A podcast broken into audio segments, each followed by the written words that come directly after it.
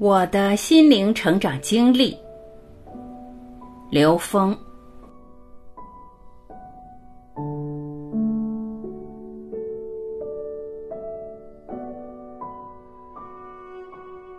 有人问刘峰老师：“您能否简单分享一下您自己的心灵成长经历？”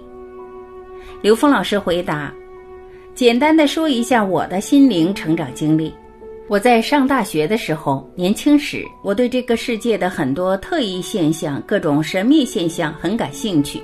但那个时候，我得到的所有的答案都不能让我从逻辑上认同，或者说我的知识并不支持对这些东西的理解。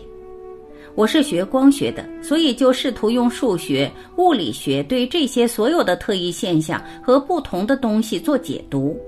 我茶余饭后最大的乐趣就是和别人交流这些问题，而真正的乐趣就是被挑战。因为一个问题提出来，如果当下答不出来，我发现这个问题的答案几乎会在一个小时之内进入我的意识。当我学了禅宗以后，我发现这原来叫参话头。后来我就知道，原来这件事情实际给了我一个非常重要的启发：我们内在具足圆满。所有事情的答案，你可以从你内在找到。那么，为了证明和去验证相关理论之间内在的关联，我进入了所有有缘进入的宗教和修炼法门。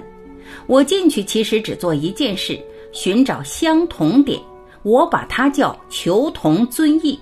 而这种所谓的求同尊异，就是让我们自己相信。承认一切宇宙存在的时空合理性，尊重一切存在的时空合理性。我发现这个歪打正着的让自己在不同的智慧系统里获得滋养，它有一个特别好的效果，就是保证了你不会邪。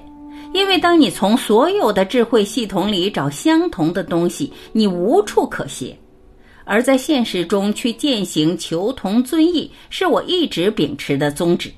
也就是你能不能在现实中尊重每一种存在的时空合理性，这对于每个人在现实中为人处事、做事都是一个巨大的挑战。